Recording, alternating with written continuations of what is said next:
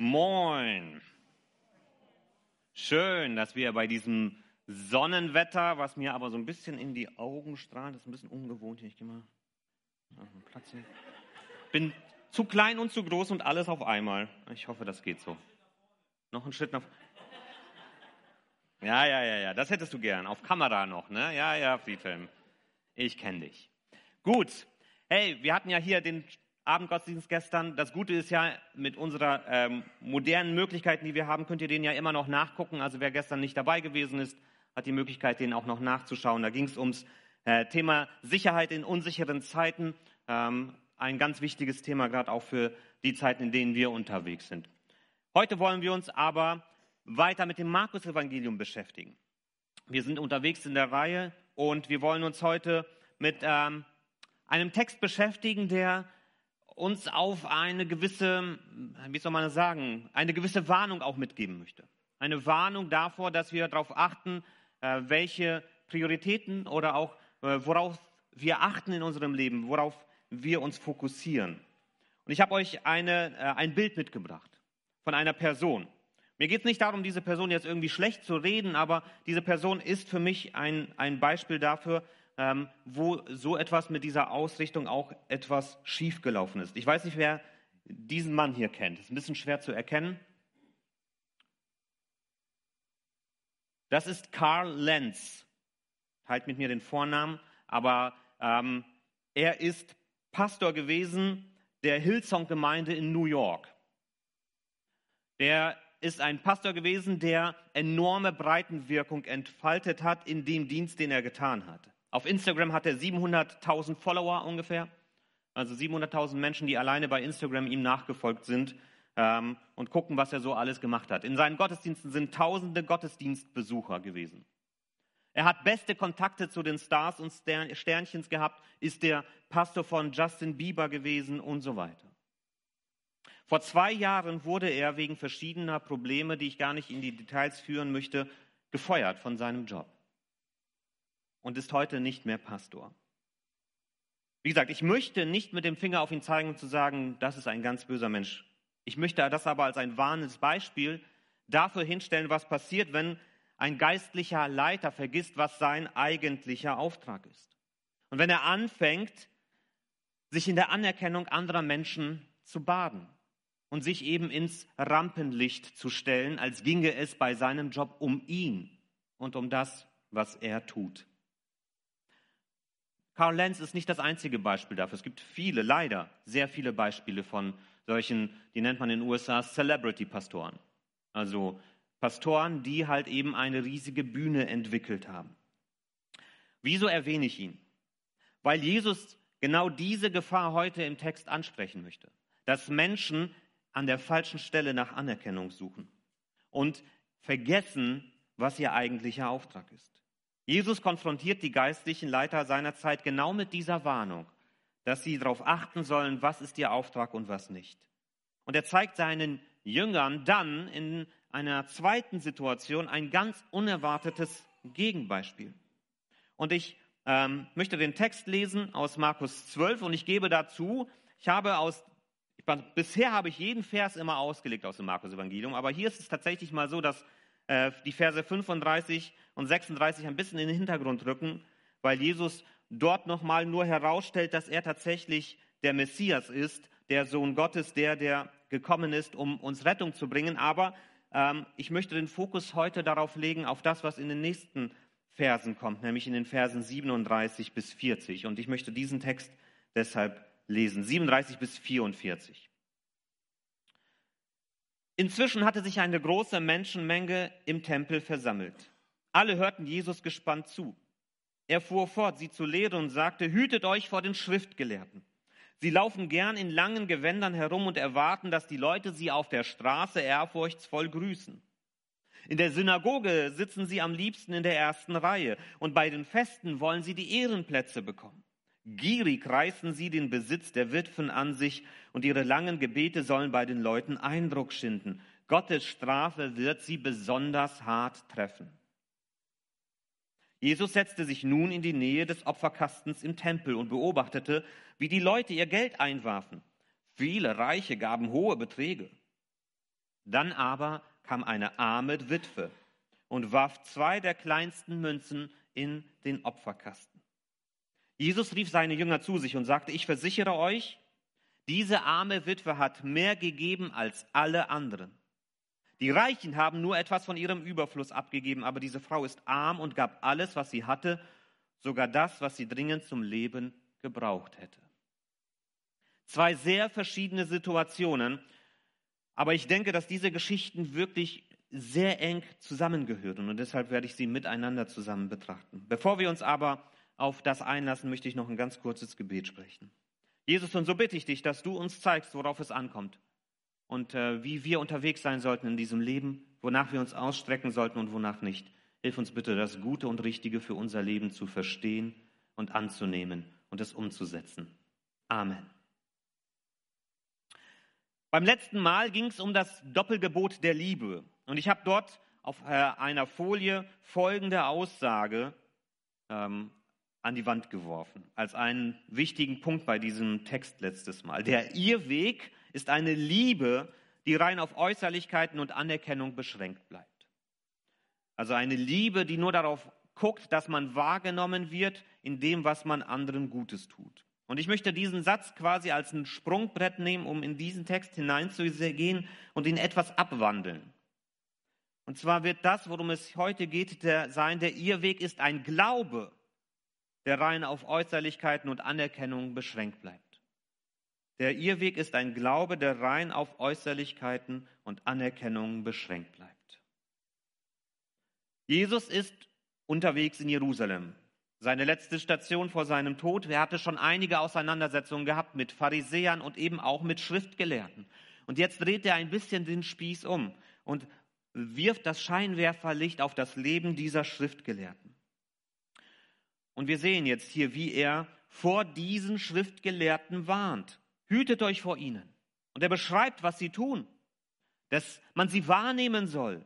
Die langen Gewänder, die sie deutlich auszeichnen, dass die Leute sie ehrfurchtsvoll grüßen, dass sie am liebsten in der ersten Reihe sitzen, sodass man sie sehen kann, dass sie die Ehrenplätze für sich in Anspruch nehmen, dass sie auch die Armen ausbeuten.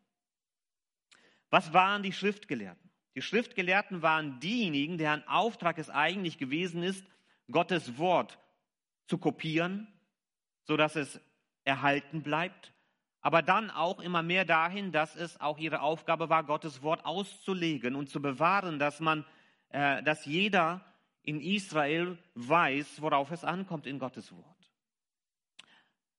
Und dadurch haben sie sich auch eine gewisse Stellung in der Gesellschaft erarbeitet, Anerkennung bekommen. Aber sie wollten noch mehr. Sie wollten eben nicht nur, dass man weiß, dass es sie gibt, sie wollten, dass man sie bewundert, dass man ihnen Applaus spendet, dass man sie bejubelt, dass man Ehrfurcht, oh, da kommt der und der. Das ist ihr Wunsch gewesen. Und im Grunde waren die Schriftgelehrten religiöse Poser antike Influencer, könnte man sagen. Die würden heute wahrscheinlich auch irgendwo auf Instagram unterwegs sein und eben in solchen Posen unterwegs sein, um deutlich zu machen, wie toll und wichtig sie sind. Sie verkaufen hier eine gefakte Wirklichkeit, um Likes zu bekommen. Sie wollen Geld von ahnungslosen Menschen abknüpfen, so wie Influencer. Und sie wollen mit Labern, langen Gebeten Eindruck schinden, so wie Influencer. Egal, ob ich Ahnung habe von dem, was ich da sage oder nicht, Hauptsache, ich kann irgendwas loswerden und ich kriege meine Likes. Das ist im Grunde das, was die Schriftgelehrten hier auch tun. Die Schriftgelehrten wollen beeindrucken und Eindruck schinden. Sie wollen zeigen, wie toll sie sind. Aber wenn ich mir diese Schriftgelehrten so anschaue, wisst ihr, was ich in ihnen sehe? Ich sehe bei ihnen ganz arme, traurige Würstchen. So wie bei diesen ganzen Influencern, die auf Instagram unterwegs sind. Menschen, die ihre eigene Identität nicht gefunden haben. Menschen, die ihren eigenen Selbstwert daraus ziehen, wie andere Menschen über sie denken. Wie gesagt, traurige, arme Würstchen. Und doch kommt das leider sehr oft vor, bis heute. Nicht nur im religiösen Bereich. Genauso auch in der Politik. Politiker, die ihre Nase in jede Kamera halten müssen, damit sie gesehen werden. Sportler, die Einblicke in Dinge geben, von denen ich nie was wissen wollte. Schauspieler und so weiter.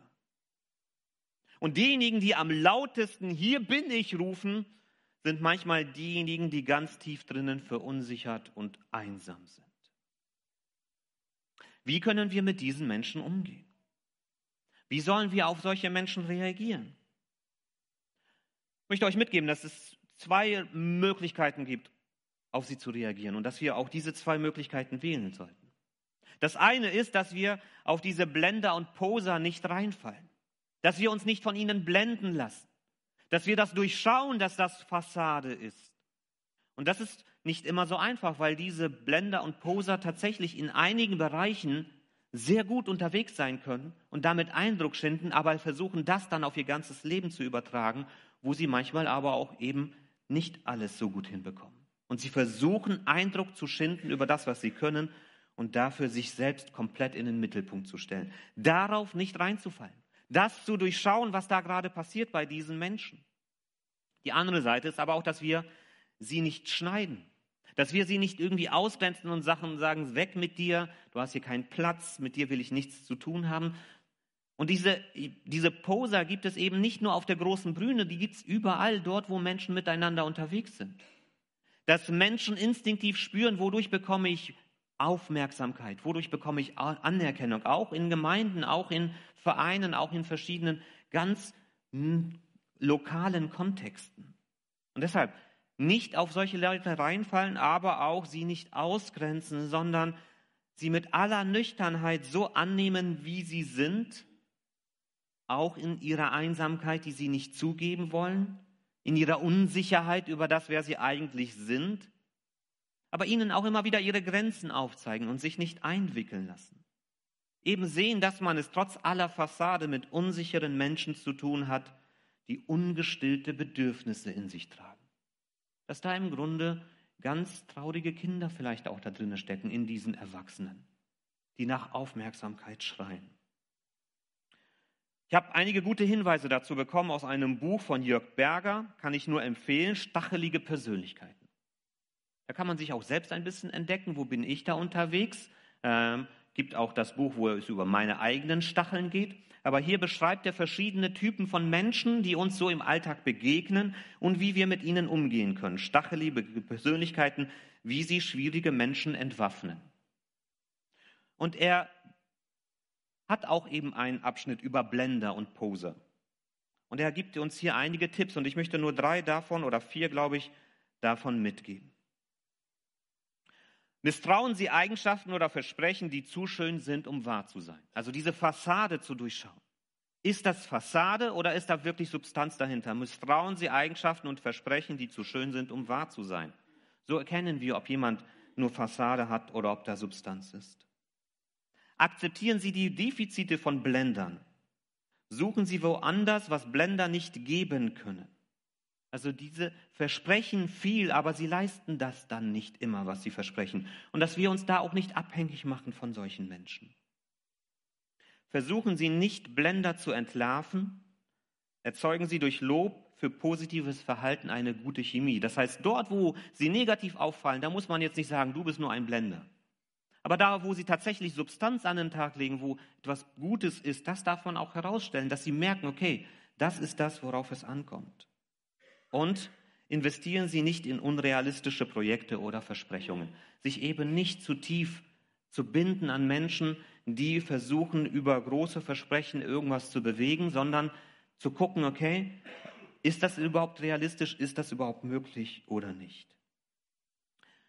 Das nur als paar kleine praktische Hinweise, wie wir vielleicht mit Menschen, die uns in unserem Alltag auffallen, die eben in diese Kategorie fallen, die so verunsichert sind, dass sie nach Anerkennung über äh, über eine Fassade auch schreien, dass wir, wie wir mit ihnen umgehen können. Und beim Nachdenken darüber ist mir auch aufgefallen, dass es einen großen Unterschied gibt, wie Jesus mit diesen äh, oder wie Jesus im Leben unterwegs ist und wie diese Schriftgelehrten, diese Poser unterwegs sind. Ich möchte euch ein paar Hinweise geben oder ein paar Unterschiede zeigen zwischen Schriftgelehrten und Jesus. Die Schriftgelehrten wollen gesehen werden. Das haben wir ja gemerkt. Jesus, interessanterweise, sehen wir auch immer wieder im Markus-Evangelium, hat sich bei zu viel Aufmerksamkeit zurückgezogen. Wenn er gemerkt hat, die Leute wollen zu viel von ihm, dass die zu nahe rücken, hat er nicht gesagt, juhu, ich kriege hier endlich meine Follower, sondern er hat gesagt, das ist mir zu viel, ich brauche meinen Rückzugsort. Schriftgelehrte, sie suchen Anerkennung bei den Menschen. Aber Jesus sucht Anerkennung nur bei Gott selbst und riskiert sogar, dass Menschen ihn nicht anerkennen, dass sie ihn ablehnen, weil er sagt, das, was Gott will, ist wichtig. Nicht das, dass andere Menschen mich wahrnehmen und mir zustimmen. Wollen Eindruck schinden. Aber Jesus legte keinen Wert darauf, Menschen durch Äußerlichkeiten zu beeindrucken. Er hat oft darauf verzichtet, Wunder zu tun, weil er wusste, die werden nur äußerlich Eindruck schinden. Er sagte, ihr versteht gar nicht, worum es mir im Wirklichen geht. Ihr sollt mich als Person kennenlernen und nicht das, was ich äußerlich tue. Die Schriftgelehrten sehen wir hier, nutzen schwache Menschen aus. Jesus setzt sich für die Schwächsten ein, ohne einen Gegenwert zu erwarten. Das ist der Unterschied, dass Jesus Menschen, die hungrig sind, Brot gegeben hat und ihnen nicht noch das letzte Geld aus der Tasche gezogen hat. Die Schriftgelehrten kannten das Gesetz Gottes, leben danach aber nur der Form halber. Nur so viel, dass die Menschen es sehen. Jesus kennt die Absicht Gottes mit den Geboten und lebt vor, was Gott sich dabei gedacht hat. Er repräsentiert die guten Gedanken Gottes durch sein eigenes Leben und tut nicht nur das Nötigste, um Anerkennung zu finden. Und so können wir für uns einfach mitnehmen. Auch als Herausforderung für dich, auch in deinem Alltag, wo du unterwegs bist, das für dich mal so zu prüfen. Besteht bei dir die Gefahr, dass du Anerkennung bei Menschen suchst? Und da möchte ich dir mitgeben, was wir hier bei diesen Schriftgelehrten sehen, dass du das nicht tust. Suche nicht nach öffentlicher Anerkennung bei Menschen. Suche nicht nach öffentlicher Anerkennung bei Menschen. Das bedeutet nicht, dass wenn wir etwas Gutes tun und Menschen uns dafür auch loben, dass wir dann immer sofort sagen müssen, nein, das darf ich nicht annehmen. Natürlich darf ich das. Aber es geht ums Herz. Ist das das, was ich brauche, um unterwegs zu sein? Ist das etwas, wonach ich mich ausstrecke, worauf ich mich fokussiere, dass Menschen mir zujubeln und mir sagen, das machst du gut und toll und super? Oder ist das nur die Begleiterscheinung davon, dass ich wirklich auch mit Jesus im Leben gut unterwegs bin? Und Halte ich das auch aus, wenn Menschen das nicht tun? Halte ich das aus, wenn ich auch Gegenwehr bekomme? Wenn Menschen mich nicht anerkennen? Wenn Menschen mich vielleicht sogar ablehnen? Halte ich das aus? Oder bin ich abhängig von dieser Anerkennung? Suche nicht nach öffentlicher Anerkennung bei Menschen. Und dann ist ein Szenenwechsel. Es ist immer noch im Tempel. Aber aus dieser Debatte geht Jesus raus in eine ganz andere Situation. Aber ich habe schon gesagt, diese beiden Situationen gehören unbedingt zusammen. Sie bilden zwei ganz verschiedene Wirklichkeiten ab. Nach den Blendern und Posern kommt jetzt eine arme Witwe, die, die von diesen Blendern ausgenutzt wird. Und diese Witwe ist aus menschlicher Sicht vollkommen unbedeutend. Absolut unbedeutend. Würde sie hier nicht erwähnt werden, würde kein Mensch mehr sich an sie erinnern. Sie ist also vollkommen unauffällig und genau das Gegenteil von dem, was die Schriftgelehrten wollen. Und jetzt kommt diese Witwe in den Tempel und gibt freiwillig das, was sie hat. Die Blender, die Poser wollen sie ausnutzen und das letzte Geld aus ihrer Tasche ziehen. Und hier kommt diese Witwe und gibt es freiwillig in den Tempel, für Gott auf. Sie ist genau das Gegenteil von diesen Schriftgelehrten. Wieso tut sie das? Eins kann ich euch sagen, sie tut es nicht, um Anerkennung zu finden. Das ist garantiert. Zwischen diesen ganzen Reichen, die da an diesen Spendenkasten gehen und die ihre großen Scheine da vielleicht auch ganz auffällig, oder das waren wahrscheinlich Münzen ja eher damals, schöne fette Münzen, die vielleicht auch noch geblinzelt haben in der Sonne und die schön laut geklimpert haben, die fällt dazwischen nicht auf mit ihren zwei läppischen Cent, die sie da reinwirft. Was sollen diese paar Cent schon für einen Unterschied machen? Aber diese Witwe interessiert sich nicht für die Anerkennung der Menschen um sie herum. Spielt für sie keine Rolle, was die anderen über sie denken. Und gerade deshalb ist das, was sie tut, so bedeutend. Sie gibt aus freien Stücken so viel, wie sie für Gott entbehren kann. Und sogar, sagt Jesus, darüber hinaus. Diese Reichen, die da ihre fetten Münzen reinwerfen, die spüren noch nicht mal im Alltag, dass sie hier was abgegeben haben. Selbst wenn das eine große Summe ist, absolut, ist das relativ für sie unbedeutend. Das können sie, das ist, heute würde man sagen, aus der Portokasse bezahlen. Aber für diese Witwe ist es ein echtes Opfer, überhaupt etwas zu geben. In Gottes neuer Welt gelten andere Maßstäbe als in dieser Welt. Diese Reichen haben nach den Maßstäben dieser Welt gehandelt. Gesehen werden, beeindrucken, vorgeben, dass man wirklich bereit ist, was zu investieren, obwohl es am Ende nicht wehtut. Aber bei Gott gelten andere Maßstäbe. Jesus sagt, ich versichere euch, diese arme Witwe hat mehr gegeben als alle anderen. Nicht in absoluten Zahlen. Natürlich hat sie da nicht mehr gegeben als alle anderen. Aber in dem, was sie vermag, in dem, wozu sie in der Lage ist, wenn man das als Maßstab sieht, dann hat sie mehr gegeben als alle anderen wahrscheinlich zusammen, die dort gespendet haben. Bei Gott gelten andere Maßstäbe. Du kannst Gott mit deinem Geld nicht beeindrucken auch nicht mit deinen Gaben. Wenn du am Ende nur von sehr viel, was du zur Verfügung hast, sehr wenig zur Verfügung stellst im Vergleich, im Maßstab. Die Menge, die absolute Menge spielt für Gott überhaupt keine Rolle. Du könntest auch eine Million hier spenden. Wenn du Milliarden auf dem Konto hast, fällt das überhaupt nicht ins Gewicht. Was zählt bei Gott ist wie immer dein Herz deine Motivation? Wieso tust du, was du tust? Tust du es, um Menschen zu beeindrucken, wie diese Reichen und wie diese Poser? Oder tust du es, um Gott zu beeindrucken? Nicht, weil du dir seine Liebe verdienen willst, sondern aus echter Dankbarkeit für das, was Gott in deinem Leben getan hast. Tust du es, um selbst ein gutes Gefühl zu haben oh, ich habe so viel Gutes getan? Oder tust du es eben aus echter Liebe und Dankbarkeit Gott gegenüber?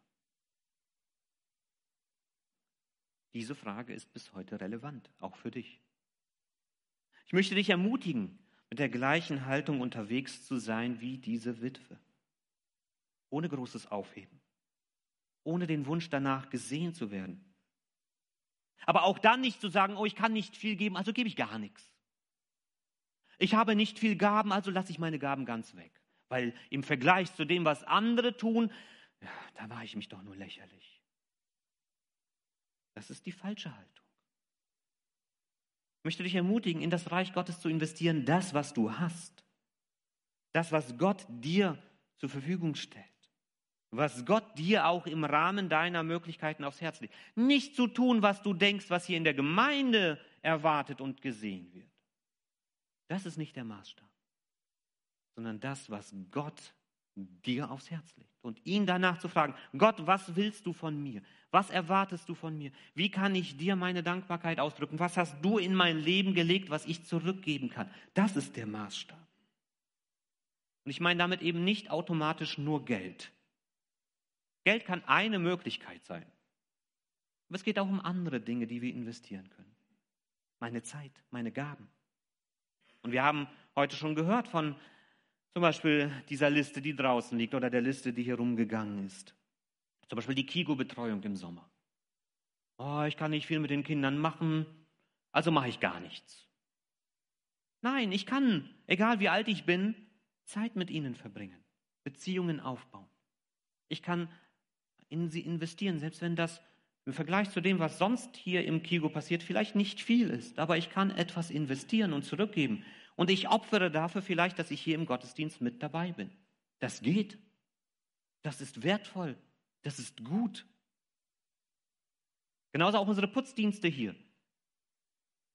Ich garantiere euch, dass ihr hier putzt, wird nicht gesehen, außer wenn ihr nicht putzt. Aber es ist ein wichtiger und guter Dienst. Und wenn viele daran beteiligt sind, ist das auch keine riesige Aufgabe. Es ist nur dann schwierig, wenn es wenige sind. Und vielleicht findet sich auch ein ganzer Hauskreis, der sagt, wir teilen uns eine Putzaufgabe. Und dann ist das für jeden Einzelnen nur ein bisschen. Und saugen und fegen und Staubwischen, das ist nicht zu viel. Das ist nicht überfordernd. Gebetsdienste übernehmen, zu sagen, ich möchte für andere Menschen beten. Wir haben hier Gebetstreffen am Freitagmorgen, am Dienstagabend, verschiedene Möglichkeiten, sich im Gebet einzubringen. Und da investiert man entweder Zeit hier oder zu Hause, einfach, dass man sagt, ich möchte bewusst für Menschen oder die Gemeinde beten. Die Begrüßung an der Tür übernehmen. Einmal Hallo sagen. Alle paar Wochen hier etwas früher da zu sein, um Menschen zu begrüßen. Auch das ist nichts Großes und doch etwas sehr Wichtiges.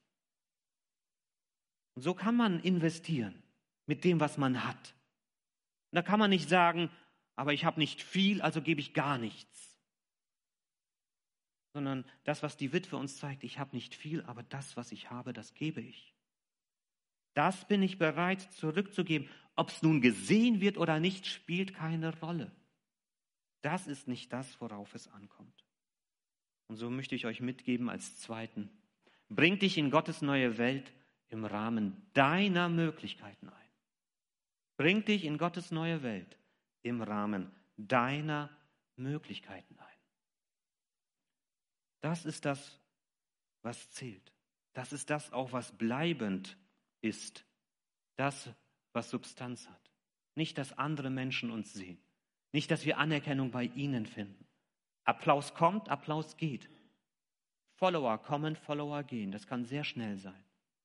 Aber das, was wir bei Gott haben, bleibt.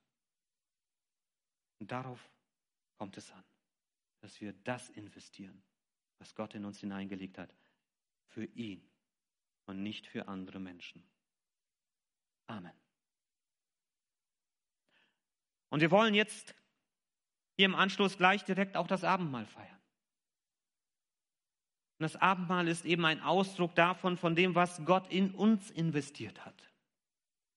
Jesus hat sein Leben in uns investiert. Und wir möchten uns gleich daran erinnern und das gemeinsam auch feiern und Danke sagen. Diese Möglichkeit einfach auf Gott zu antworten, im Alltag, in dem, was wir gerade gehört haben, aber auch durch das, was wir hier auch miteinander ausdrücken im Gottesdienst. Dass wir uns daran erinnern und dankbar sind für das, was er in uns investiert hat. Dass wir das auch im Lobpreis gleich dann ausdrücken, im Anschluss an das Abendmahl dass wir das in Gebeten ausdrücken, dass wir auf Gott antworten.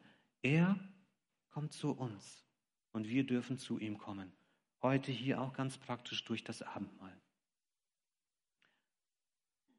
Ich möchte jetzt erst ein Gebet sprechen, dann möchte ich erklären, wie das Abendmahl abläuft, die Einsetzungsworte lesen, dann für Brot und Wein danken und dann werden wir gemeinsam das Abendmahl einnehmen. Jesus Christus, danke dafür, dass du so viel in uns investiert hast. Danke, dass du alles für uns gegeben hast. Und du hast nicht nach Anerkennung bei Menschen gesucht. Sie haben dich am Ende ausgelacht, verspottet, verprügelt, geschlagen, ans Kreuz genagelt. Aber das war dir vollkommen egal, weil du wusstest, wieso du es tust. Du bist bereit gewesen, so viel für uns aufzugeben. Ich möchte dich bitten, dass wir bereit sind, etwas zurückzugeben, das, was du in uns hineingelegt hast. Dass wir etwas von dem wieder investieren. Egal, ob Menschen es sehen oder nicht. Und danke, dass wir auch diese Dankbarkeit für das, was du getan hast, im Abendmahl ausdrücken dürfen. Dass wir deine Liebe dankbar annehmen. Herr, segne diese Zeit, die wir hier zusammen haben. Amen. Wie gesagt, das Abendmahl ist die Erinnerung an das, was Jesus für uns getan hat. Wenn du glaubst, dass Jesus das für dich getan hat, wenn du glaubst, dass Jesus für dich am Kreuz gestorben ist, wenn du glaubst, dass du Jesus brauchst, um leben zu können, wenn du das für dich angenommen hast, dann bist du eingeladen, zum Abendmahl zu kommen. Dann darfst du hier zu uns nach vorne kommen und darfst dir Brot und Wein abholen. Das Brot steht für den Körper, den Jesus hat ans Kreuz schlagen lassen. Er hat seinen eigenen Körper durchbohren lassen, damit wir heile werden dürfen. Und der Wein, bei uns ist das Traubensaft. Der Wein steht für sein Blut, das er vergossen hat. Er hat das Opfer gebracht, das uns Frieden mit Gott gibt. Wenn du das angenommen hast, wenn du das glaubst, wenn das deine Wirklichkeit ist, in der du unterwegs bist, dann bist du eingeladen, an diesem Abendmahl teilzunehmen. Und wir machen das so wie die letzten Male, dass ihr an den Seitengängen kommt, hier zu den zwei Tischen euch Brot und Wein mitnehmt an eure Plätze, hier durch den Mittelgang zurück, damit es nicht kollidiert. Und dass wir dann gemeinsam die Einsetzungsworte hören, für Brot und Wein danken und gemeinsam das Abendmahl auch einnehmen. Kommt bitte nach vorne, auch die, die hier mit beim Austeilen helfen und äh, lasst uns das Abendmahl gemeinsam feiern. Auch ihr zu Hause seid herzlich eingeladen, das zu tun, euch Brot und Wein zu nehmen und mit uns gemeinsam hier das Abendmahl zu feiern.